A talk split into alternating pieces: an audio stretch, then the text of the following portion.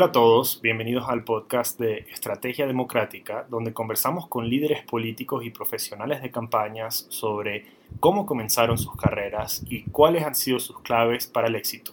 Soy Martín Molina, consultor de campañas, sociólogo de Harvard y fundador de Estrategia Democrática. Más allá de los podcasts, en Estrategia Democrática ayudamos a líderes a ganar elecciones para renovar la democracia en toda América Latina. Para escuchar más episodios y recibir acceso a memos gratuitos que te ayudarán con tu campaña, pueden ir a estrategiademocrática.com slash podcast.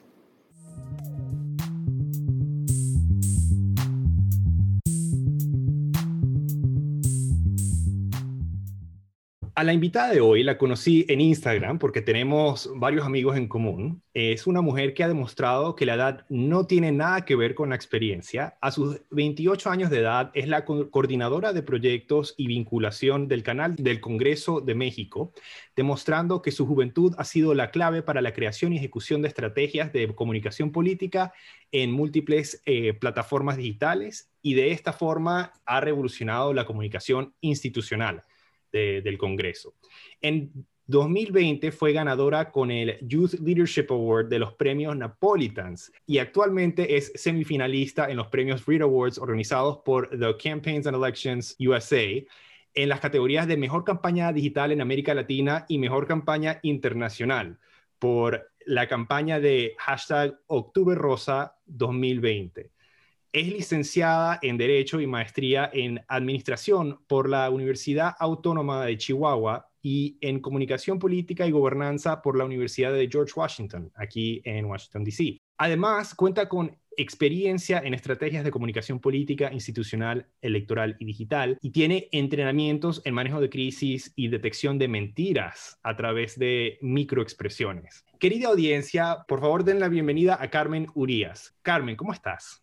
Hola, muy bien, muy contenta de estar aquí contigo, Martín. Por fin se nos hizo coincidir y pues lista, lista para que empecemos a platicar.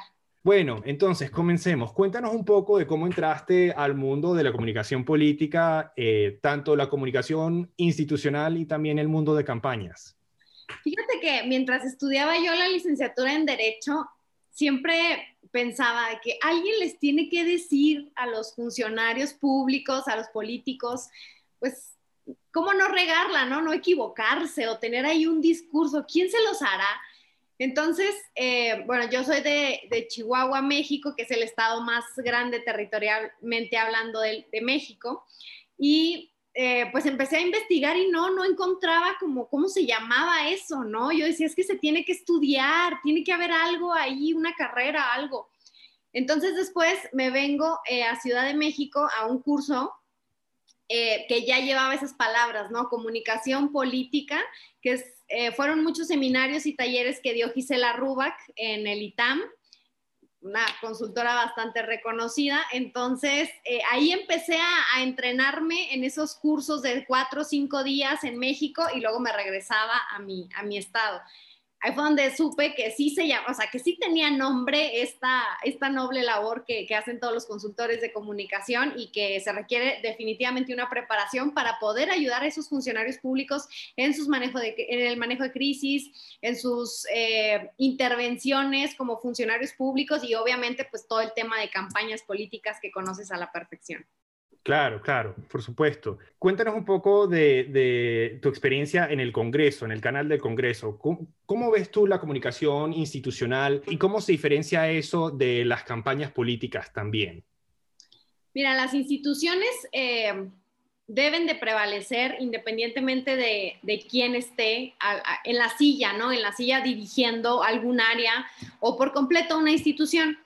Yo llego al canal del Congreso en 2019, en agosto, con la idea y la invitación de mi director general, el licenciado Eduardo Fernández, de revolucionar el tema de la estrategia y la comunicación digital porque estaba un poco apagada.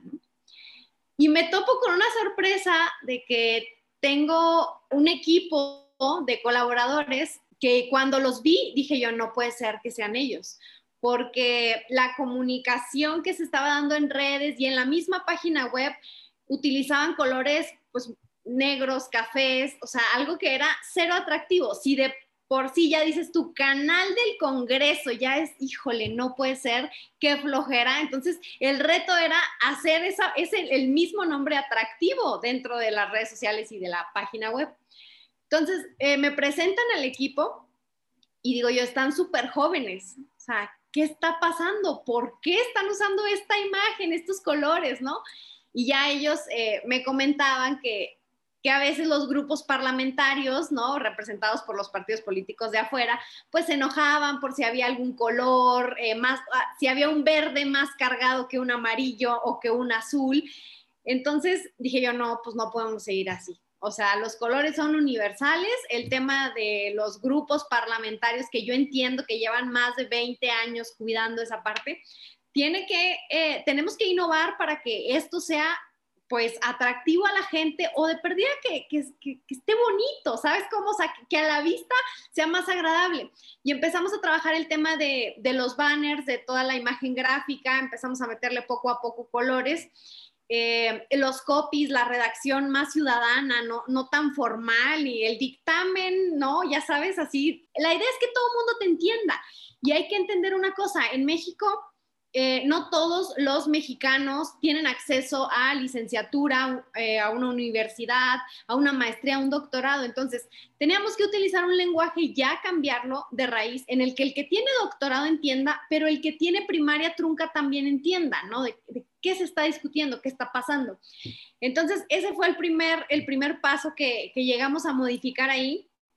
Y sí hubo, eh, no, te lo voy a negar, eh, era interesante saber porque están usando mucho el verde o están usando mucho el azul. Entonces era de una servidora ir a dar la cara e ir a hablar con los legisladores y decir, oigan, es que esto es parte de dar a conocer su trabajo y tenemos que hacerlo atractivo. Entonces, la verdad es que los legisladores siempre te van a entender si tú vas y hablas.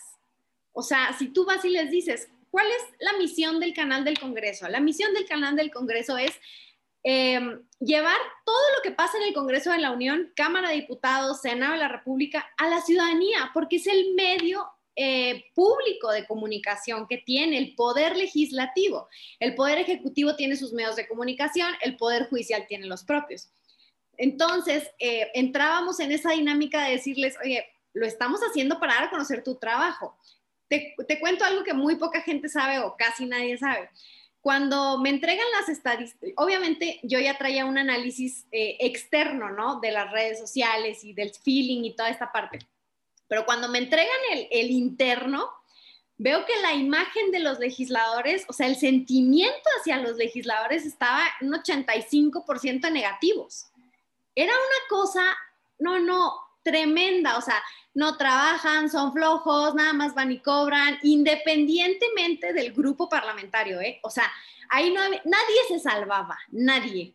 Entonces, empiezo a revisar eso con la demás analítica que me dan y les digo, ok, el reto no, no es menor. A ver, tenemos que cambiar y ser más amigables para decirles, a ver, lo que se hace aquí en el Congreso sí repercute en tu vida. Entonces, ya sea que tú digas, estoy a favor de esto como mexicano o estoy a favor del otro, pero que te enteres y seas tú solito el que se haga un criterio, porque yo como medio público no puedo actuar igual que un medio privado y empezar a calificar lo que se aprobó. Eso es algo que no se puede hacer. Tengo una ley orgánica, tengo lineamientos de comunicación, entonces yo no puedo decirle a la gente, eh, hacer algún copy tendencioso para que se inclinen de un lado a otro, no se puede. Entonces el reto es mayor porque tienes que ser súper neutral y tienes que hacer que volteen a verte, ¿no? Entonces, eh, ahí está, ahí está como la dinámica. Empezamos a cambiar el primer mes, que fue agosto, eh, el tema de los colores, la, la, dinámica en redes, empezar a contestarle a la gente, aunque, aunque, aunque dijeran a veces hasta groserías, y te voy a decir por qué, porque no se sentían escuchados de alguna manera, o sea, nunca se les contestaba un mensaje, nada. Entonces, empezamos a, informarles qué hacía el canal, porque muchos me pedían las mañaneras. Es que, ¿por qué no transmiten las mañaneras del presidente López Obrador? Ustedes están en contra. No, a ver, el presidente tiene sus medios de comunicación públicos, el Congreso tiene los propios y no puede eh, hacer ese tipo de, transmisiones, ¿no? Entonces, había mucha información ahí que por eso también teníamos unas estadísticas tan, tan grandes y negativas. Pues mira, al mes, que fue ya septiembre, eh, lo bajamos a un 5%. O sea, logramos ese sentimiento 85% negativo hacia el trabajo legislativo, ¡pum! Se fue hasta un 5, pero obviamente requirió mucha logística, mucho trabajo. Ahora, tengo solo 13 personas, bueno, y ahora ya somos 14, 14 eh, personas para las dos cámaras, para la comunicación de las dos cámaras, Facebook, Twitter, Instagram, página web, aplicaciones móviles. Entonces también fue una, una manera de empezar a decir, no me van a dar más presupuesto, no puedo contratar más gente. Entonces, con la gente que está a sacar talentos, ¿no? O sea, decirle al diseñador, tú eres el diseñador gráfica, gráfico, yo quiero esto, tú eres el creativo yo respaldo lo que tú hagas, ¿no? Igual al que escribe los copies, a ver, ya te leíste el dictamen, la verdad es que son eh, chavos profesionistas que llevan mucho tiempo ahí, que pueden ser perfectamente eh, muy buenos asesores legislativos porque ya se conocen todo, el, ahí ya se equivocaron, a veces decían en la oficina, no, y lo van a regresar porque ya les faltó leer tal parte, ¿no? Entonces ya así como que aprendiendo de ellos en esa parte del tema tan profundamente legislativo. Y así empezamos a hacer eh, que los legisladores voltearan a vernos a nosotros. O sea, ya, ya ha pasado que hubo un error en tal copy, ¿no? Ya los legisladores ya nos hablan y ya dicen, oigan, ¿por qué no me subieron a mí? O sea, esa parte de, de que antes no nos pelaban. Entonces ahora ya tenemos su atención para bien o para mal. Qué bien, qué interesante. No me sorprende que haya tanto conflicto interno en términos políticos eh, en, ese, en ese trabajo, ¿no? En ese canal. Y lo que tú dices tiene todo el sentido del mundo. Yo creo que los políticos a veces se preguntan por qué eh, hay tantos sentimientos negativos de parte de la población hacia ellos cuando y cuando ellos piensan o ellos saben que ellos han hecho el trabajo, pero, pero la verdad es que si no, no lo comunican, si nadie lo ve y si y si para más es aburrido ponerse a ver ese, ese contenido, ¿cómo no va a estar la gente disgusta y pensando que solo cobran?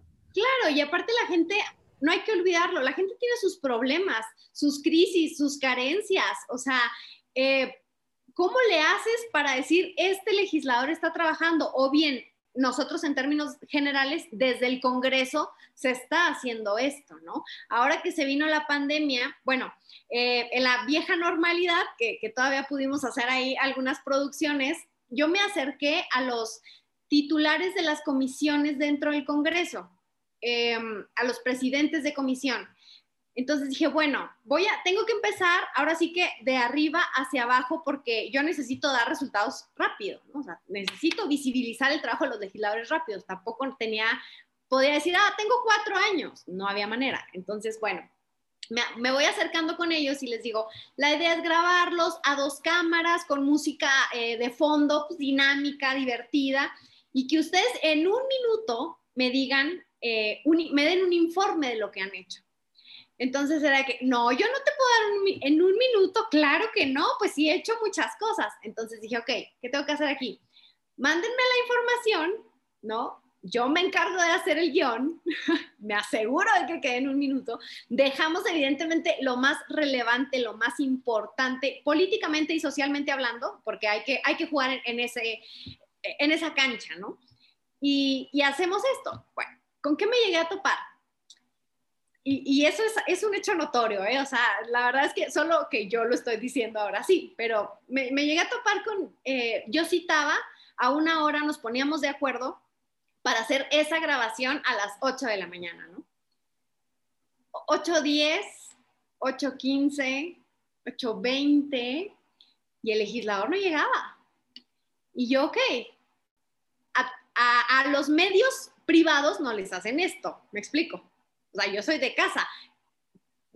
no lo justifico, pero dije, a ver, a un X medio de comunicación privado, le, le llegas tarde dos minutos y te pone una santa madriza, ¿no? O sea, tremenda en primera plana en, todos sus, en todas sus plataformas.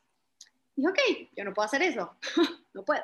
Lo que sí puedo hacer es reagendar y reagendar hasta que la cola se acabe, ¿no? O sea, hasta que se me acabe el último. Y empecé a aplicar eso.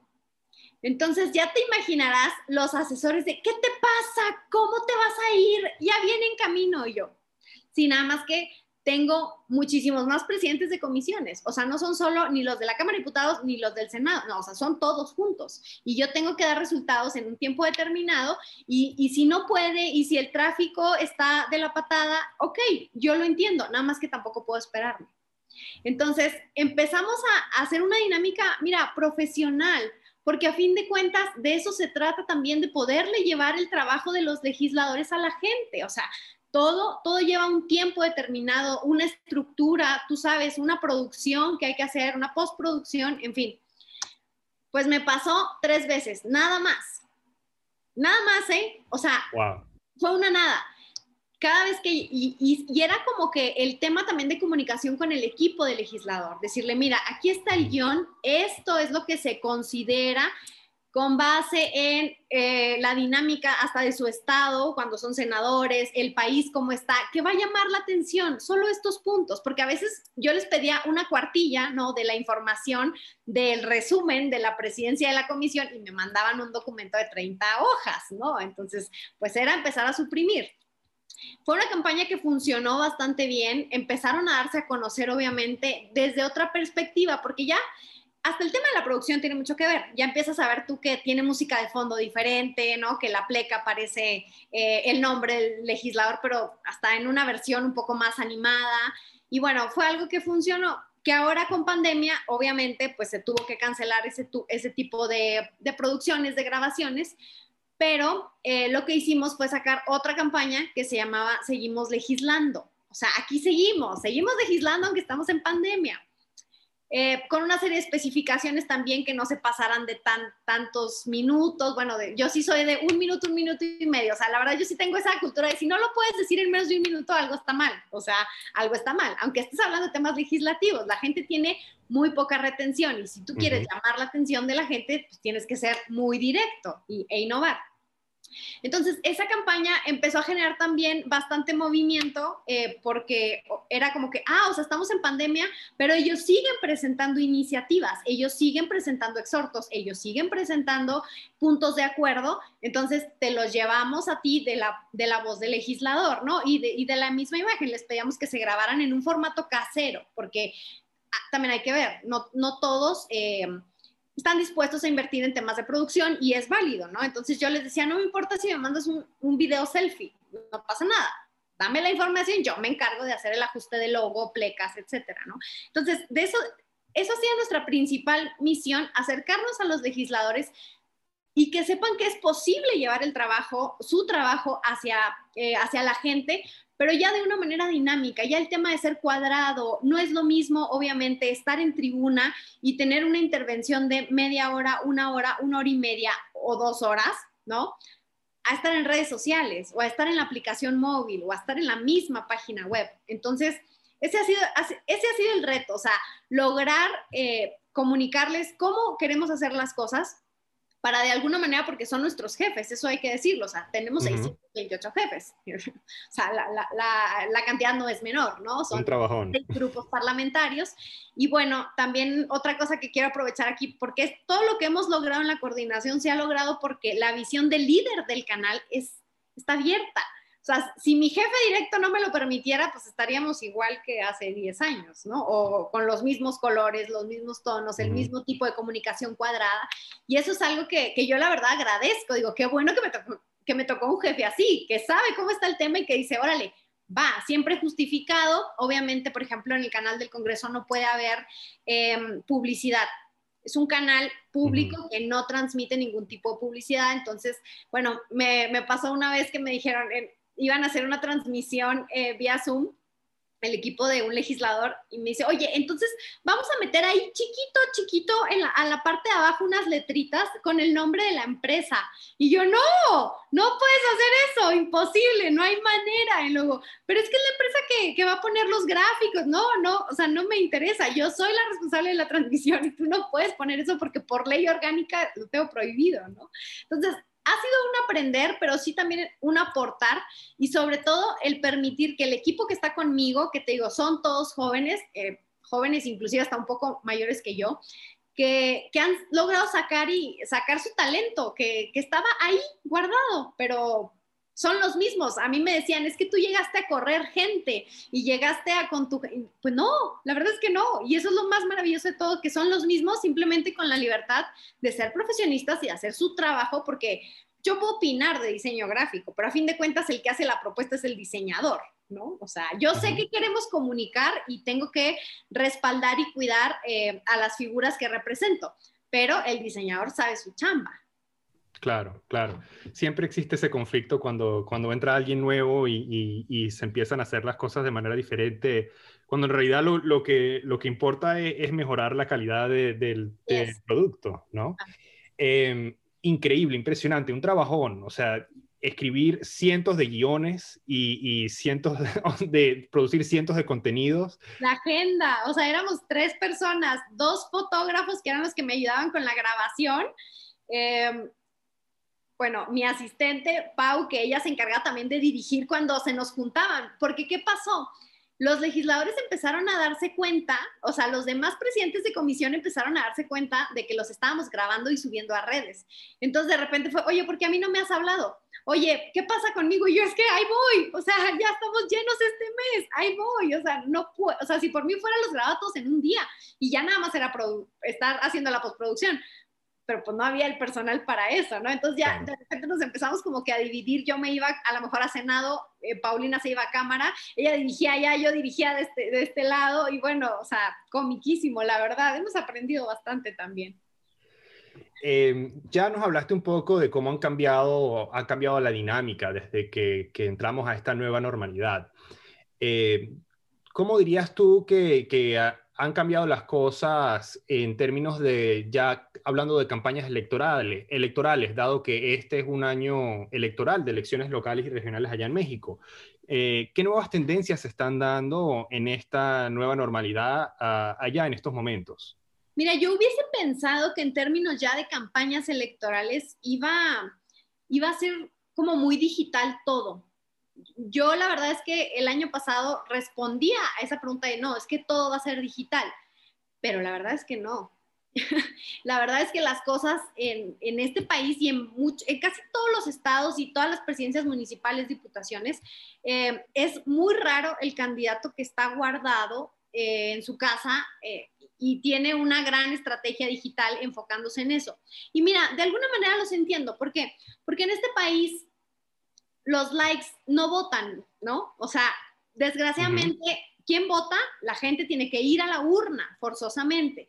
Entonces, el tema de movilización va a seguir estando presente hasta que cambien las cosas con o sin pandemia, hasta que las reglas del juego cambien. Entonces, como ahorita no hay, no han cambiado las reglas del juego y es, va a ganar el candidato que tenga más votos en la urna, depositados en la urna con las boletas electorales, ¿no? La dinámica de los mismos eh, políticos fue no cambiar.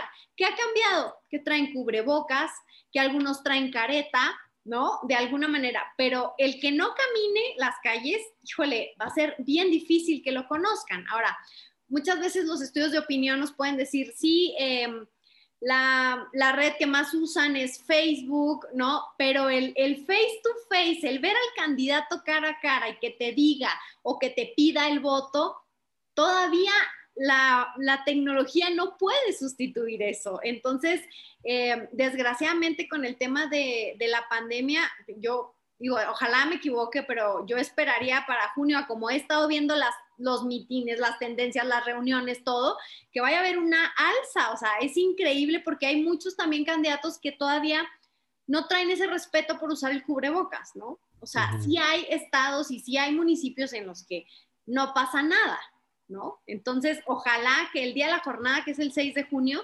eh, pues se puedan llevar a cabo ahora sí que los votos y que de alguna manera todos estén sanos para poder ir a depositar su voto, ¿no? Porque si no, imagínate, a lo mejor el que lleva ahorita la tendencia de ganar sus 10, 12 puntos arriba, pues a lo mejor el 6 de junio, digo, es un ejemplo muy drástico, muy duro, pero puede suceder, pues la mayoría de sus votantes estén enfermos. Tienen que cuidar muchas cosas que siento que no, no las están como, no están visualizando algunos escenarios. Entonces, es un gran experimento estas campañas. ¿eh? Claro, claro, tiene que haber ese balance entre eh, la responsabilidad social y también la movilización, la activación en el, territorio. Em, ¿Tú cuáles crees que son los mayores retos que enfrentan eh, tus clientes electorales en estos momentos? O, en general, los candidatos eh, electorales allá en México en estos momentos.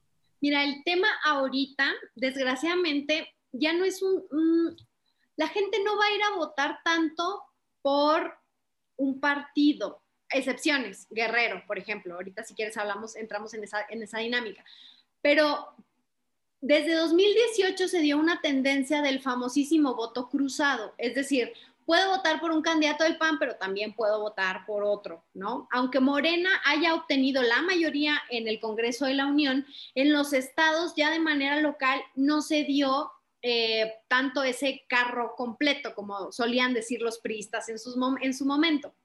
Entonces, ahorita el reto es lograr la atención de la gente, caerle bien a la gente, porque ahorita el problema está, el, el país está inmenso en tantos problemas, o sea, inseguridad, economía, pandemia, que mira, yo he visto varios estudios de opinión y me he dado cuenta que la pandemia no les, a mucha, en muchos estados del país no les importa, ¿eh? o sea, e, eso, eso es algo que dices tú, wow, hay que analizar.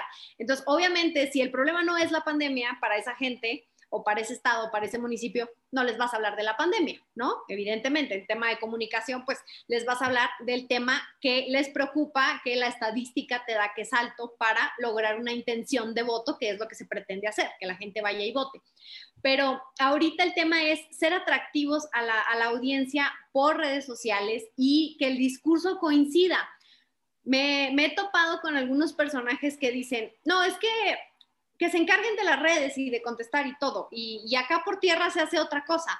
Y todavía hay esa mentalidad de que son cosas diferentes. Y claro que no, la comunicación de campaña tiene que llevar un, un orden, ¿no? Una línea jerárquica donde todo importa porque todo comunica y porque si te equivocas en una cosa, ¿no? Si el candidato llega y le dice algo a la señora a la que le toca la puerta y en redes está lo contrario y la señora lo ve, pues ya empezamos ahí con un tema de incongruencia y, empiezas a confundir a la gente. Entonces, lo primero eh, que yo veo ahorita es, tienen que generar un contenido atractivo para la audiencia a la que le están hablando, porque muchos ven cosas en otros.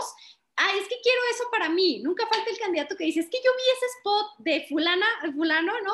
Y lo quiero para mí. Entonces, el reto es que el consultor le tiene que decir y sentarse con él y decirle, oye, es que a tu caso concreto, ¿no? A tu población, a tus futuros votantes, esa dinámica de comunicación, de imagen, de diseño gráfico, no empata con, lo que estás buscando.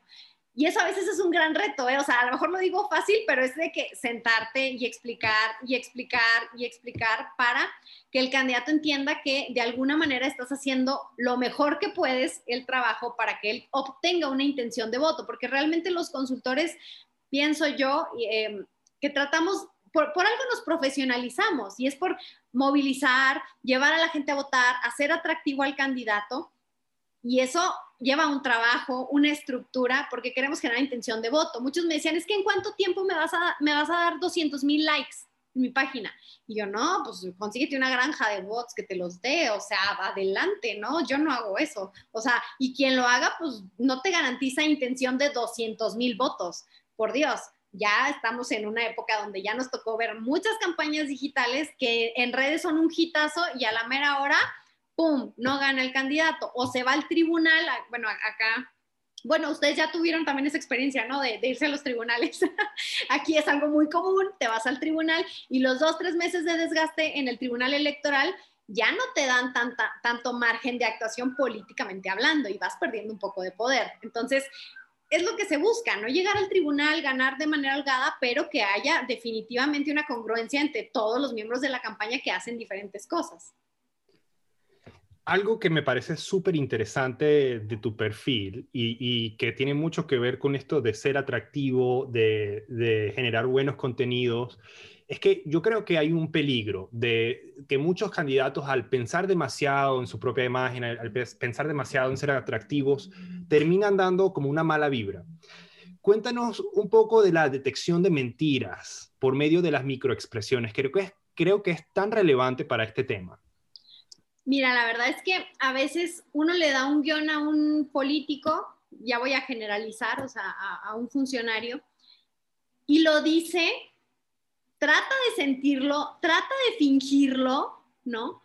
Pero no se lo cree. Entonces, las microexpresiones son expresiones que duran menos de un segundo, o sea, es una tercera parte de un segundo, es algo muy rápido y eh, responden a un estímulo y el estímulo puede ser una palabra, un recuerdo, un pensamiento o algo que, puedes ver, que estás viendo y te genera en automático algo.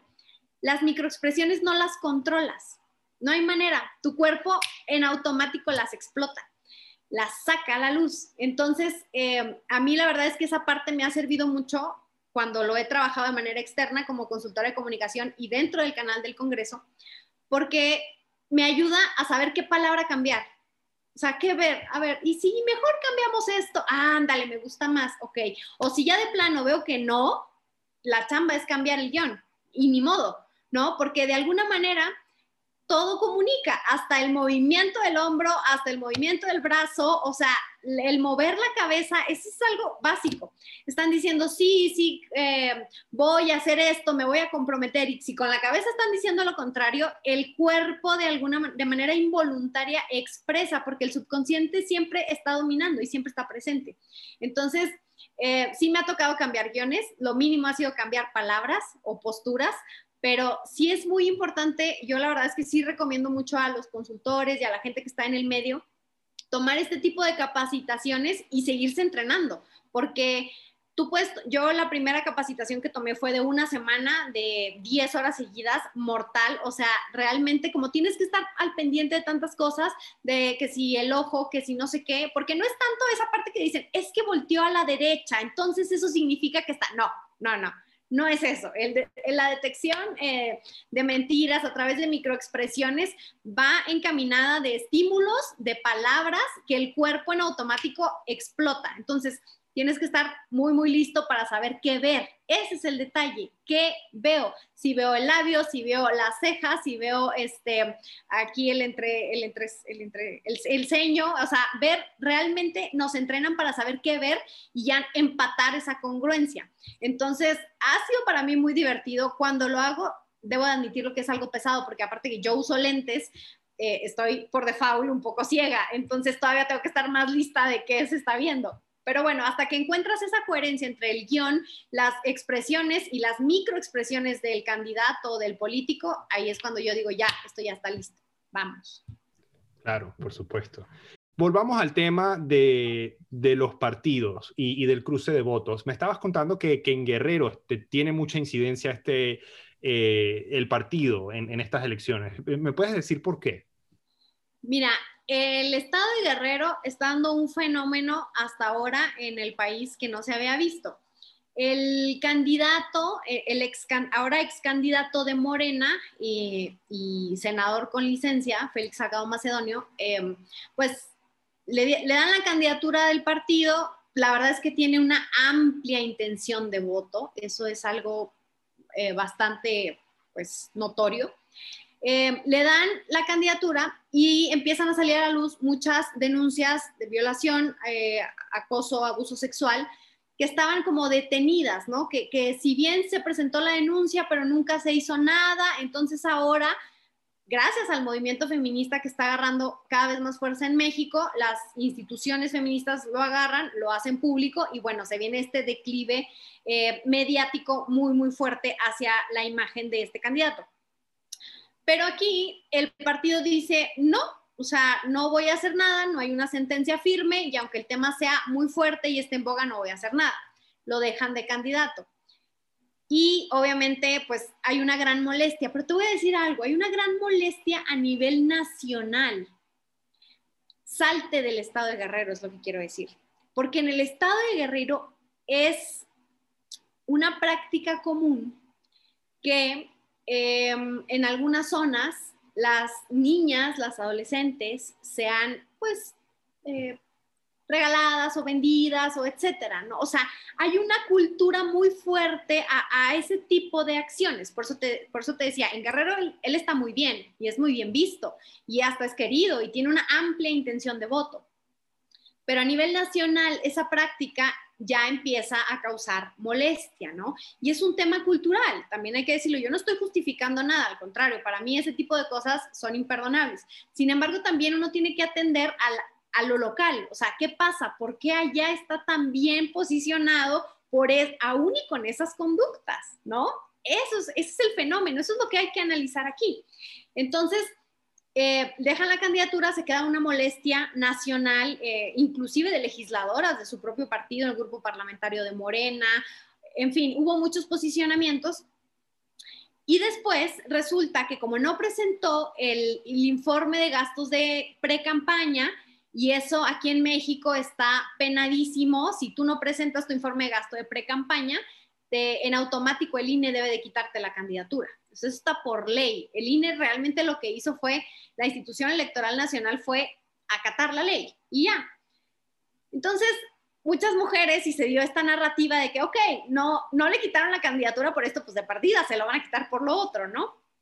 Eh, y bueno, se da el tema en el tribunal, terminan quitándole la, la candidatura ¿Y qué pasa ahorita? Eh, hace unos días salió un artículo bastante interesante que fue el que realmente dije yo, wow, esto, o sea, esto es, esto es para analizarse y da para más, porque ya no sabes, yo decía antes, es que hay dos Méxicos, el México del Norte y el México del Sur. Pues no, yo creo que hay más Méxicos ya segmentados de una manera impresionante en cuanto a cultura, cosmovisión, idiosincrasia, eh, temas políticos también, porque en Guerrero el fenómeno que se está dando es que no importa si el candidato no es Félix Salgado Macedonio. O sea, ya la gente dice, ok, eh, ya no va a ser él, pero ¿qué tiene? Voy a votar por el partido porque es el partido del presidente, ¿no?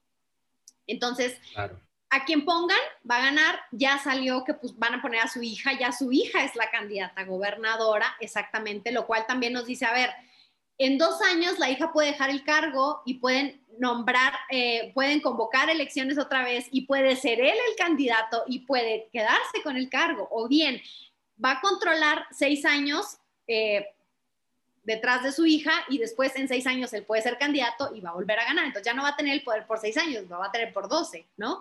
Básicamente. Entonces es un fenómeno extraño en el que dicen, es que no me importa qué hizo, no me interesa esa parte yo quiero que él sea mi gobernador, entonces como no va a ser él, pues entonces voy a votar por el partido que él abandera o en el partido en el que él está. Y ese es el fenómeno que está ahorita ahí, que no está en otros estados. Por ejemplo, yo soy de Chihuahua del norte y allá eh, Morena no ha podido penetrar tanto como en otros estados del norte como Sonora. Tal vez que las encuestas ahí los traen parejos entre la Alianza y Morena, o bien Sinaloa allá sí está muy cargada la tendencia a acción nacional porque hubo un tema que fue coyuntural para los chihuahuenses. Nosotros estamos en, un desierto, venimos del desierto, sabemos lo que es no tener agua, ¿no? Entonces, el año pasado, con todo y, el piquísimo de la pandemia, eh, pues se ordena del gobierno federal de Morena vaciar las presas de Chihuahua. Entonces, al vaciar esas presas, dejan sin agua a los productores este año.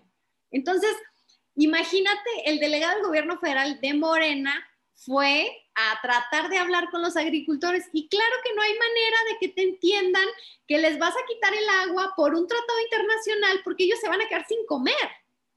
Ellos se van a quedar sin producir, ¿sabes?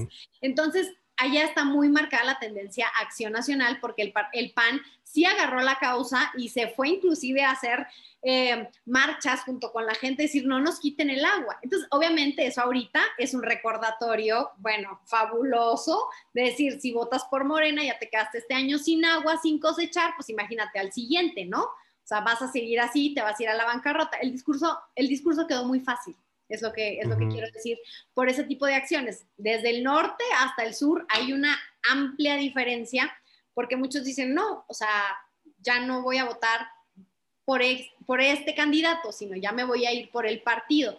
No así en otros lugares donde dicen, ah, sí, por diputado local voy a votar por él porque me cae bien, ¿no? Porque es agradable, pero a gobernador voy a votar por este otro que tiene que ser el otro partido.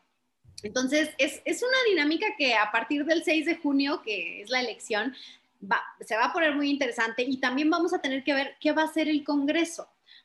¿Por qué?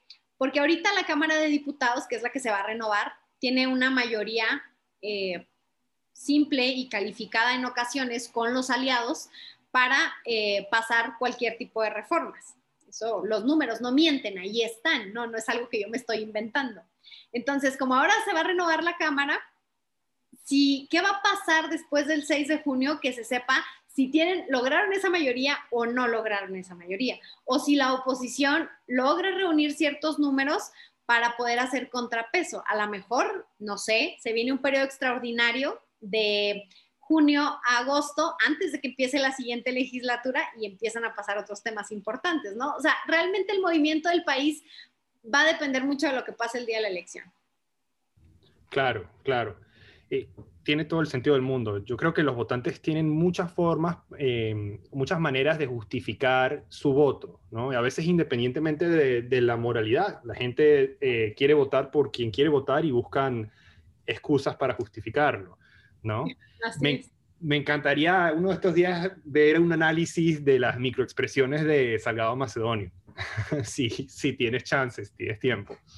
Eh, Cambiemos ya para ir cerrando el podcast. Yo le pido a, todos mis invitados eh, responder las siguientes preguntas y si quieres puedes mantener eh, eh, las respuestas más breves o como tú desees, pero me encantaría escuchar cuál crees tú que ha sido el peor o cuáles han sido los peores consejos políticos que has escuchado en tu carrera y en qué resultaron. Mira, la verdad, el del primero que me acuerdo muy, muy bien fue que cuando yo le comenté a alguien que quería, que cuando ya supe que se llamaba comunicación política, ¿no? Lo que quería hacer, esa persona me dijo, no, es que eso no se puede estudiar. Dijo, lo que tú tienes que hacer es irte a un partido y trabajar desde abajo. Y desde abajo es entregar volantes, estar pegando calcas. Y luego en algún momento, o sea, quién sabe cuándo, ¿no? Pues vas a poder tener contacto, con el candidato y bueno, ahí él, em, si le caes bien, empezar a escucharte, ¿no? Ese ha sido el peor consejo que me han dado en la vida en temas profesionales porque pues está muy mediocre, ¿no? Digo, no necesito abundar, ya todos entendieron. Claro, por supuesto. Y por otro lado, ¿cuál ha sido el mejor consejo político que has escuchado alguna vez en tu vida y, y en qué ha resultado? Que esto es carrera de resistencia, no de velocidad. Eso, definitivamente. Y yo le he agregado de disciplina, o sea, no puedes llegar a innovar a una institución si no eres disciplinado, si no traes las credenciales y el compromiso de querer hacerlo por una institución, por un candidato, por un partido, etcétera, o sea, por algo relacionado con el gremio, sí es importante porque los nos llegan y es más, es lo primero que tenemos. Entonces, es carrera de resistencia, no de velocidad y hay que meterle mucha disciplina. Una maratona total.